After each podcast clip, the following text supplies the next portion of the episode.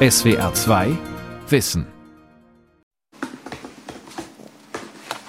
Antje Boetius verschickt noch schnell eine E-Mail und nimmt dann einen Schluck Ingwerlimonade. Ich habe heute Morgen mit der Berliner Zeitung ein Interview und Fotos gehabt. Ich habe Besprechungen gehabt mit unseren Referenten von der Helmholtz Geschäftsstelle und auch von dem Forschungsbereich. Ach, es waren so ein Mischmasch aus Gremiensitzungen und aus Medien. Morgens Medien, mittags Wissenschaft. Alltag für die Professorin und Direktorin des Alfred Wegener Instituts in Bremerhaven. Daten sammeln, bewerten, berichten, mit Kollegen diskutieren, Kritik reflektieren, dann in Fachjournalen veröffentlichen, das ist der Job einer Wissenschaftlerin. Der Auftritt in der Öffentlichkeit gehört meist nicht dazu.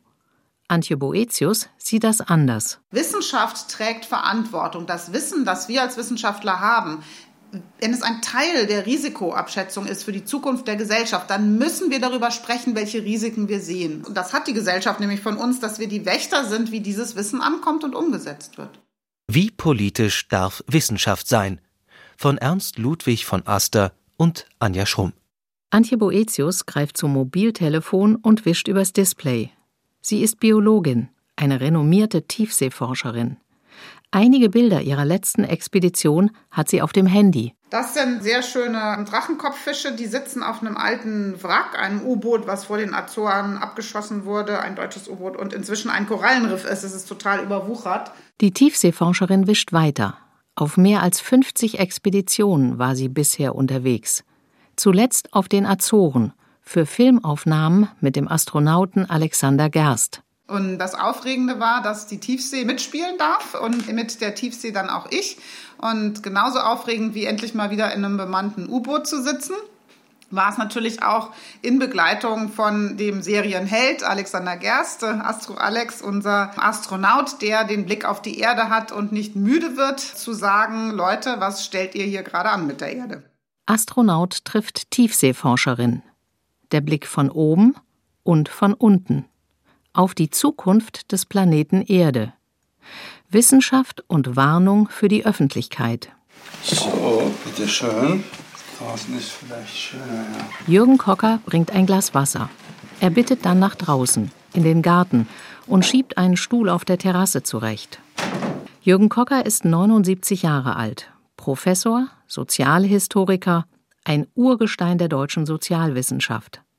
Auch nach seiner Emeritierung meldet er sich regelmäßig in Zeitungsbeiträgen zu Wort. Ich habe den Eindruck, dass in den letzten Jahren die Debatten häufig heiß laufen, sehr heiß laufen, im Sinne von Zunahme von Erregungsbereitschaft, Empörungsbereitschaft, Bedürfnis nach sehr steilen äh, Thesen, Geschwindigkeit in der Veränderung der Themen. Das hat zugenommen. Forscher, werdet nicht zu Propagandisten, stand dann auch über einem seiner letzten Zeitungsbeiträge im Berliner Tagesspiegel mit Ausrufezeichen. Unterzeile Petitionen und Protest führen zu groben Vereinfachungen.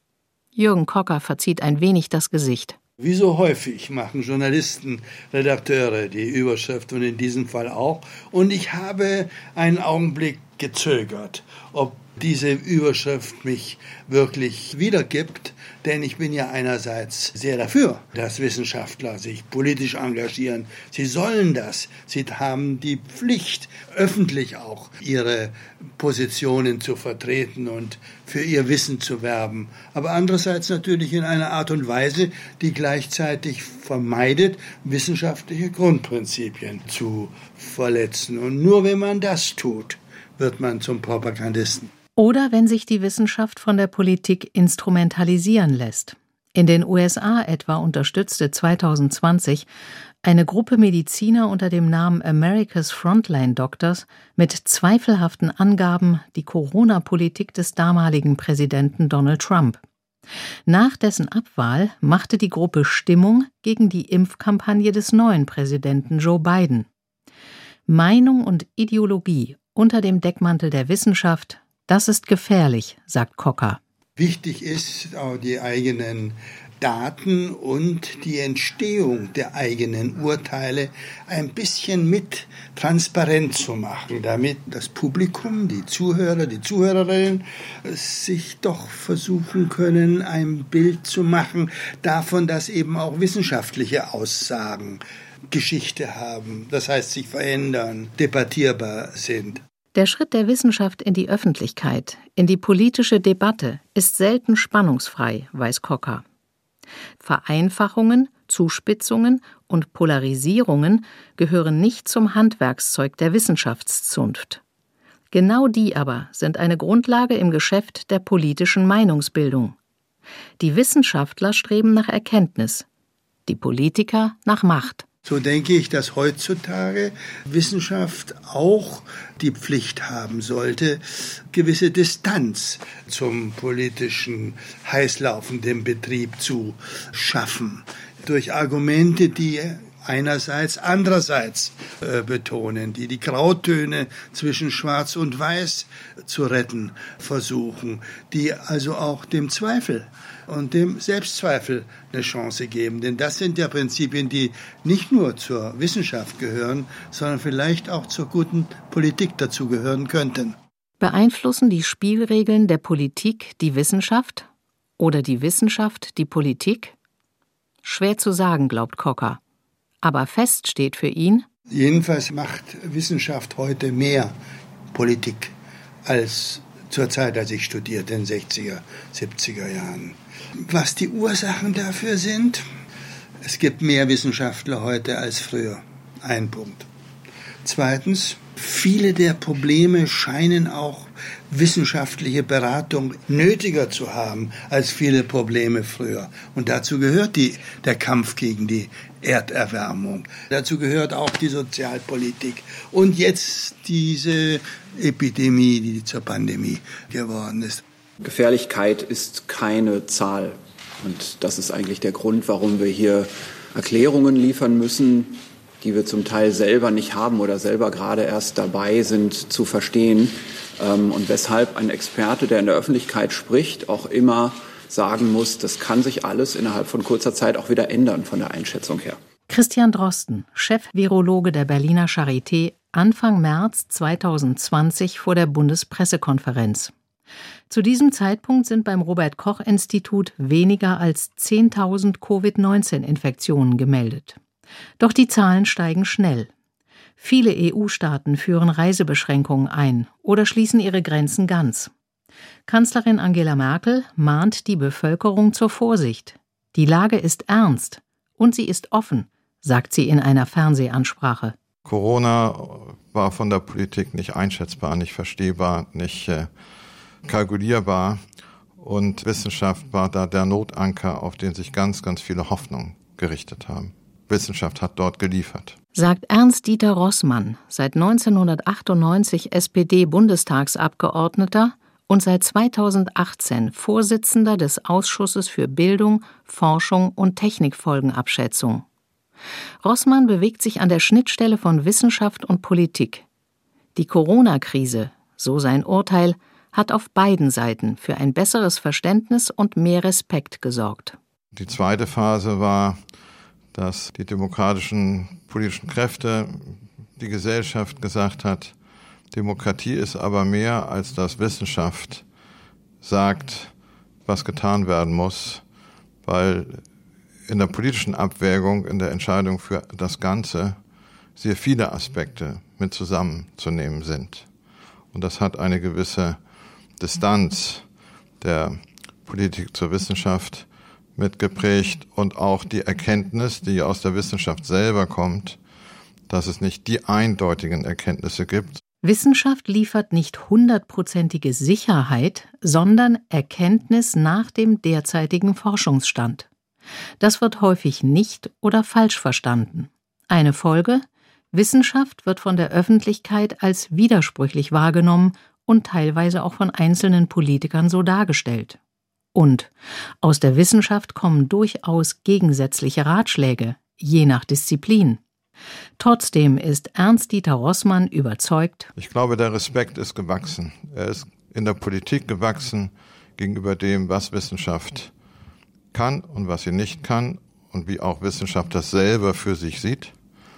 Und in der Wissenschaft ist es so gewachsen, dass äh, auch die Wissenschaftler wissen, was sie ausmacht und was ein demokratisches politisches System, eine politische Gemeinschaft, eine Gesellschaft mit ausmacht. Sachverständigenräte, Enquete-Kommissionen, Nationaler Ethikrat, eine Vielzahl von Wissenschaftlerinnen und Wissenschaftlern beraten Regierung und Ministerien. Die Nationale Akademie der Wissenschaften Leopoldina legt immer wieder Stellungnahmen zu großen aktuellen Fragen vor. Der Wissenschaftsrat berät Bund und Länder hinsichtlich der Weiterentwicklung der Wissenschaftslandschaft. Bei all diesen Empfehlungen und Beratungen ist aber eines klar. Am Ende entscheidet die Politik. Wir haben eben nicht das Prinzip der wissenschaftlichen Weisen, sondern wir haben das Prinzip der Volksdemokratie, die irren kann, die sich verirren kann. Ich frage mich immer wieder, wie hält man es in der Politik aus, diese unglaubliche Konsensbildung, die immer wieder jeden Tag ansteht, wenn man doch genau weiß, wo man hin will und dann immer wieder alles tausendmal durchkauen und es kann so schief gehen. Das, da braucht man solche Nerven, so ein Rückgrat dazu, dass ich sagen muss, Respekt, wer diesen Beruf, diesen Lebenswerk wählt und dann ein Leben für eine Sache kämpft, der hat meinen Respekt. Antje Boetius blickt auf die Uhr. Gleich muss sie noch einen Kollegen treffen. Er will sie für eine Lehrveranstaltung gewinnen.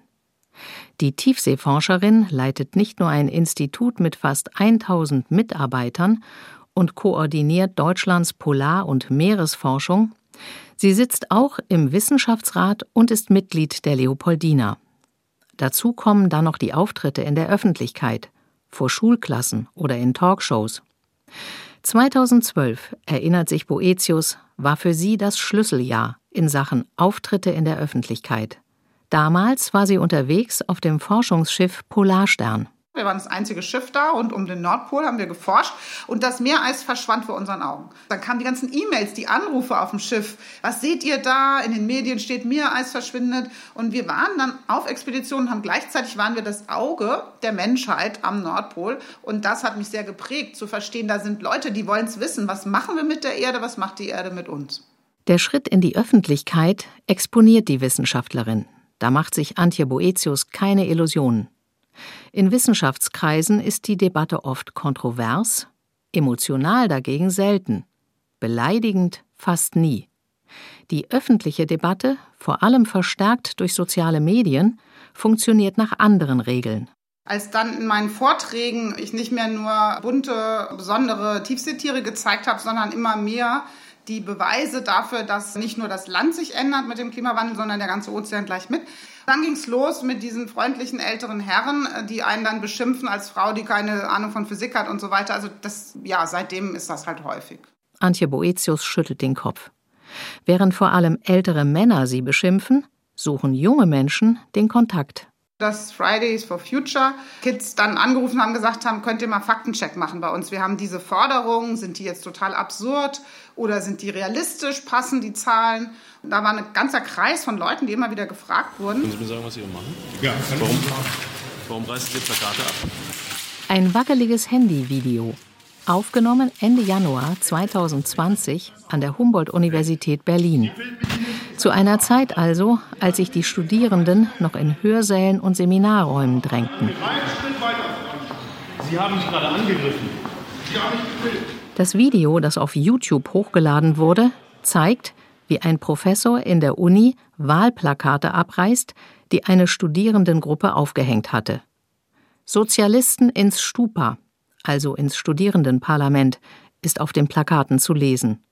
Oder stoppt Angriffe auf kritische Studierende. Zur Rede gestellt, schlägt der Professor dem Filmenden das Handy aus der Hand. Bei YouTube heißt es dann, rechtsradikaler Professor greift linke Studierende tätlich an. Solche und ähnliche Auseinandersetzungen an Universitäten sorgen in den letzten Jahren immer wieder für Schlagzeilen ob die Vorlesungsblockade an der Uni Hamburg gegen AfD-Gründer und Wirtschaftsprofessor Bernd Lucke oder Proteste gegen den inzwischen emeritierten Politikprofessor Herfried Münkler in Berlin. An der Berliner Humboldt-Universität wollte man nicht mehr nur reagieren, so Pressesprecher Hans-Christoph Keller. Und dann haben wir gesagt, okay, wir gehen jetzt in die Debatte. Also wir reden jetzt darüber, was ist hier eigentlich los? Und wir lassen die Leute auch zu Wort kommen, die nah an dem Streit dran waren, die das gesehen haben. Freiheit der Wissenschaft hieß das Format. Es ging um Meinungs- und Wissenschaftsfreiheit, die beide in Artikel 5 des Grundgesetzes verankert sind. Auch Josef Vogel hat an der Veranstaltungsreihe teilgenommen. Obwohl der Professor für neuere deutsche Literatur aus seinen Seminaren nicht von eskalierenden Protesten berichten kann. Es gibt Auseinandersetzungen manchmal über die Art der Gegenstände. Da gibt es beispielsweise mal feministischen Protest, wenn die Leseliste nicht genauso ausfällt, wie es vielleicht der Fall sein sollte. Bislang habe sich immer ein Kompromiss finden lassen, so Vogel. Der Literaturwissenschaftler findet ohnehin, dass Ende der 1960er und in den 1980er Jahren die politischen Debatten an den Universitäten deutlich schärfer geführt wurden. Und vor allem mit mehr Substanz. Damals ging es darum, Dozenten und Professoren inhaltlich zu widerlegen. Heute habe eine andere Form der Kritik zugenommen. Das ist eine Form der Kritik, die versucht, an Personen allgemeine Fragestellungen konkret zu machen und damit eine Person gewissermaßen zu denunzieren oder zu verfolgen etc. Diese Form der Kritik hat in der letzten Zeit zugenommen, aber das ist keine Sache der Universitäten, das passiert auch außerhalb. Die Meinungsfreiheit sieht er allerdings nicht bedroht, sagt Vogel mit Blick auf die Auseinandersetzungen an der Humboldt-Universität. Es waren auch Professuren, die sich sehr stark auch politisch positioniert haben und nun sich selbst auch als starke akademische wie individuelle Persönlichkeiten präsentieren. Jutta Almendinger, die Präsidentin am Wissenschaftszentrum Berlin, kurz WZB, verfolgt die Auseinandersetzungen an den Hochschulen mit Sorge. Also das zeigt ja nur, dass wir zu lange sozusagen das weggeschoben haben, so getan haben, dass wir in einem konfliktfreien, hegemonischen Raum da sind und äh, muss von daher eine Warnung an uns sein und alles versuchen, das wieder reinzubringen in den Diskurs. Almendinger ist in Schreibzeit und deshalb nur digital zu sprechen. Genau das Digitale aber führt ihrer Ansicht nach auch dazu, dass Konflikte an den Universitäten eskalieren, wenn die Debatten via Twitter, Facebook und WhatsApp ausgetragen werden. Ja, weil man diese Streitkultur digital einfach äh, ganz anders führt. Äh, zu einer Streitkultur gehört schon auch das Sehen von Verletzlichkeiten, die man über Videoplattformen gar nicht sehen kann. Jutta Almendinger ist seit Jahrzehnten im Wissenschaftsbetrieb unterwegs. Sie kann von Veränderungen berichten, aber auch von Stagnation. Ich weiß noch, als ich vor mittlerweile 25 Jahren mal was mit der Brigitte machte, Frauen auf dem Sprung, eine große Untersuchung, absolut nachvollziehbar. Die Daten waren frei verfügbar. Das hatte dennoch so ein Gerüchtle. Eine Sozialwissenschaftlerin, die ihre Forschungsergebnisse in einer Frauenzeitschrift erklärte. Da rümpften manche Kollegen die Nase. Heute ist das ganz anders. Heute weist die Wissenschaft durchaus von sich aus auf Probleme hin, so Almendinger. Die Wissenschaft hat sich äh, jahrhundertelang äh, dem Vorwurf ausgesetzt, in dem Elfenbeinstübchen zu bleiben. Und das ist nicht das, wie ich äh, eine kritische Wissenschaft sehe. Für mich heißt es auch nicht entweder gute Wissenschaft oder gute Politikberatung. Ich bin froh, dass am WZB dieser Spagat schon gar nicht mehr in den Mund genommen wird, sondern dass es klar ist, dass wir auf der Basis von guter, solider transparent nachvollziehbarer Forschung dann auch diese Übersetzungsleistungen bieten, weil wir nicht erwarten können, dass die Politik bei uns sozusagen ständig an das Türchen klopft, nicht wissend, was hinter diesem Türchen ist. An einem Austausch zwischen Wissenschaft und Politik mangelt es in Deutschland nicht, urteilt Jutta Almendinger. Die Wissenschaft werde durchaus gehört. Trotzdem fehlt ihr noch etwas und zwar eine Einrichtung, die stärker die ganz unterschiedlichen Wissenschaftsdisziplinen zusammenbringt, je nach Bedarf und Fragestellung, und nicht in einem so starren Korsett arbeitet wie etwa die Akademien. Leopoldina oder die anderen Akademien, die äh, werden ja geprägt dadurch, dass sie Zuwahlen haben und dass sie dann ihre Arbeitsgruppen haben. Also was mich mehr interessieren würde, wäre, so eine Arbeitsgruppe, eine ständige, die wesentlich fluider ist in die äh, Wissenschaftslandschaft breit hinaus, die also die äh, Augen offen hat, äh, um neue Untersuchungen zu holen, die zu screenen, die äh, sozusagen dann auch unterschiedliche Untersuchungen zusammenbringt, abwägt und so etwas wie, ohne dass ich jetzt die Medien beschneiden möchte, ohne dass ich politische Wahlen da beschneiden möchte, aber zunächst mal so ein wissenschaftliches Netz darüber spannt. Eine Instanz, die unterschiedliche Disziplinen zusammenführt, das ist das eine. Das andere ist die Vermittlung von Erkenntnissen hinein in Politik und Gesellschaft. Und so schwierige Fragen wie zum Beispiel, warum Zwei-Grad-Ziel oder warum haben wir nur noch zehn Jahre Zeit zum Umbau? Das sind ja Dinge, die wir sagen, die auch die Politik sagt. Aber man kann es, man muss es erklären, damit die Gesellschaft mitkommt. Und das ist eine Aufgabe, auf die waren wir so nicht vorbereitet. Erinnert sich Antje Boetius. Solche Zukunftsfragen werden Wissenschaftlern nun immer öfter gestellt. Und dann haben die einen die anderen angerufen und haben gesagt, sag mal, habt ihr das auch? Rufen die bei euch auch an? Ja, und wir müssen mal die Fakten zusammenstellen. Und so wurde das, so ging das los. Das war dann so, boom, das ging dann ganz schnell ab. So entsteht eine neue Wissenschaftsinitiative. Scientists for Future. Ja, ich war ziemlich am Anfang mit dabei, ja, weil die mich direkt gefragt haben, sie brauchten jemanden, der Kommunikation kann, ob ich das nicht machen wollte. Erinnert sich Franz Ossing an den Anruf von Scientists for Future Anfang 2019. Eigentlich ist der Meteorologe da schon im Ruhestand. Zuvor war er über 20 Jahre Sprecher des Geoforschungszentrums in Potsdam. Ich glaube, auf mich sind sie gekommen, weil wir den March for Science in Berlin organisiert hatten. Wir hatten hier zwischen 11.000 und 13.000 Leute auf der Straße. Der March for Science war so etwas wie ein Erweckungserlebnis für viele Wissenschaftler, sagt Ossing. Nach dem Wahlsieg von Donald Trump gingen weltweit mehr als eine Million Wissenschaftler auf die Straße, um die Wissenschafts- und Forschungsfreiheit zu verteidigen und gegen sogenannte alternative Fakten zu protestieren. Viele fühlten sich ein Jahr später erneut gefordert, als die Fridays for Future Bewegung demonstrierte. So hat das Ganze auch angefangen, äh, einfach mal zu sagen, dass die Forderungen der Jugendlichen, dass sie berechtigt sind. Denn es gab da auch eine ganze Menge, gerade aus den anschlägigen Medien gab es eine ganze Menge rumgeschimpft, dass das eben bloß alle Schulschwänzer wären. Scientists for Future, das ist ein überinstitutioneller, überparteilicher und interdisziplinärer Zusammenschluss von WissenschaftlerInnen, die sich für eine nachhaltige Zukunft engagieren. So steht es in der Gründungscharta. Die Politik hört schon auf das, was die Wissenschaft rausfindet. Man muss sich einfach mal angucken, was es für Regelungen gibt zur Luftdranhaltung, zu allen möglichen Themen. Ja. Wir werden schon gehört. Es ist bloß die Frage, wie schnell sowas umgesetzt wird und gegen welche Widerstände. Heute arbeiten Wissenschaftler in 60 Regionalgruppen. Es gibt ein bundesweites Steuerungsgremium, einen Fachausschuss Faktenchecking. Regelmäßig meldet sich die Initiative öffentlich zu Wort. Ja, natürlich wird sie da gefetzt. Einmal wird sie wissenschaftlich gefetzt, das ist dann der Entstehungsprozess von solchen Papieren. Auf der anderen Seite gibt es auch einige Leute, denen sind wir einfach noch, wie soll man sagen, zu zahm. Wir müssen mehr auf die Straße, die aufrechten Straßenkämpfer, die gibt es auch. Ich bin persönlich nicht der Meinung, dass wir als Scientists da richtig aufgehoben werden. Wir haben eine spezielle Rolle. Wir machen das, was wir am besten können, nämlich eben mit Zahlen und Fakten argumentieren und äh, Hintergründe liefern. Ich bin Wissenschaftshistoriker und in alten Dokumenten rumzuwühlen, das macht mir Spaß. Und weiß ich, Schriften von Galileo oder Einstein zu entziffern, macht mir auch Spaß. Jürgen Renn lehnt sich etwas zurück am Besprechungstisch. Der Physiker und Professor leitet das Max-Planck-Institut für Wissenschaftsgeschichte in Berlin. Immer wieder beleuchtet er das Spannungsfeld zwischen Wissenschaft und Gesellschaft, Erkenntnis und Macht. Aber ich habe mich auch in meiner Wissenschaftsgeschichte schon gefragt, was kann und sollte ich eigentlich tun, um mit zu antworten auf die großen Herausforderungen unserer Zeit. Und ich habe mich jetzt mit meiner ganzen Abteilung dem Studium des Anthropozäns gewidmet. Das Anthropozän ein neues Zeitalter.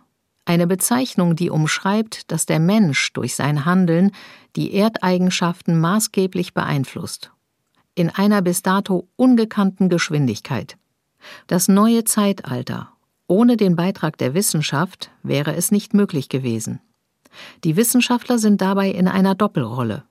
Als Macher und Mahner. Eigentlich ein altbekanntes Schema. Also Atomwaffen hätte es nicht ohne Wissenschaft und Technologie gegeben. Zugleich haben Wissenschaftler sehr früh die Gefahren, die damit verbunden sind, gesehen und haben auch davor gewarnt. Was Sie über die 70er Jahre sagen, das darf man auch nicht unterschätzen. Also die ersten sozusagen nicht nur Hinweise, sondern auch Beweise von Klimawandel, die datieren auch in diese Zeit zurück. Das war alles damals schon auch im Blick.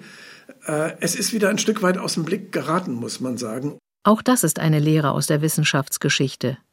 Dass wissenschaftliche Mehrheitsmeinungen sich nicht unbedingt politisch durchsetzen lassen. Vor allem nicht, wenn sie ökonomischen Interessen entgegenstehen. Über Jahre blockierten etwa Wissenschaftler im Auftrag der Tabakindustrie die Erkenntnis, dass Rauchen Krebs auslösen kann, indem sie Forschungsergebnisse in Zweifel zogen und weitere Studien anmahnten. Nun wird diese etwas diffizile Balance zwischen Unsicherheit der Wissenschaft und der Verlässlichkeit der Wissenschaft politisch systematisch ausgenutzt von gesellschaftlichen Gruppen, die ein Interesse daran haben, dass die eigentlich offensichtlichen Konsequenzen, die man aus wissenschaftlichen Erkenntnissen ziehen muss, müsste, nicht wahrgenommen werden. Ob beim Ozonloch oder Klimawandel, die von Regulierungen betroffenen Industrieverbände brachten über Jahre Fachleute ihres Vertrauens in Stellung, um Gesetze zu verzögern. Also ich habe mit vielen Leuten auch aus Beiräten gesprochen und es gibt eine weit verbreitete Frustration von Wissenschaftlern, die in politischen Beiräten sitzen, deren Meinung gehört wird, die aber das Gefühl haben, dass oft ihre Stimme zwar gehört, aber die Empfehlungen nicht umgesetzt werden. Nicht zuletzt deshalb formieren sich nun Wissenschaftler, um auch in der Öffentlichkeit ihre Erkenntnisse und Forderungen deutlich zu machen.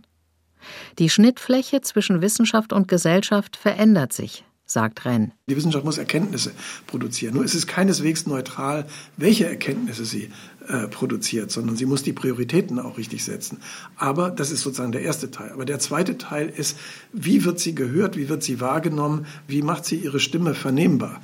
Und ich glaube, da brauchen wir inzwischen sozusagen eine stärkere Beteiligung von Wissenschaftlern am öffentlichen Diskurs. Die Forschung vor Augen und das Gesamtbild im Blick. Kein leichtes Unterfangen für WissenschaftlerInnen, aber auch nicht für die Politik. Antje Boetius diskutiert darüber öfter, im Kollegenkreis und mit Politikern und Politikerinnen. Da habe ich mich auch furchtbar beschwert, dass unser Papier nicht ernster genommen wurde, nicht direkt zur Umsetzung geführt hat. Und dann hat ein weiser Mann zu mir gesagt, wie stellt ihr euch das eigentlich vor, ihr Wissenschaftler? Ihr schmeißt uns einen Knochen hin und wir nagen dran und dann ist die Welt anders. Wir machen Politik, das bedeutet Kompromisse finden. Und das ist natürlich richtig. Also es ist ja ein völlig anderes System, das Wissenschaftssystem, das politische System. Einerseits. Andererseits aber in beiden Systemen geht es um Überzeugungskraft, um Verständnis, um dieses Infragestellen und immer wieder daran arbeiten, was ist der Weg in die Zukunft. Und da müssen wir enger zusammenkommen, was Klima- und Natur- und Umweltschutz angeht. Denn wir wissen so viel, es besteht so viel Klarheit über die gigantischen Schäden, die wir anrichten, die die nächste Generation und wir auch schon bezahlen müssen, dass wir uns es nicht leisten können, das zu verschleppen. SWR 2 Wissen. Manuskripte und weiterführende Informationen zu unserem Podcast und den einzelnen Folgen gibt es unter swr2wissen.de.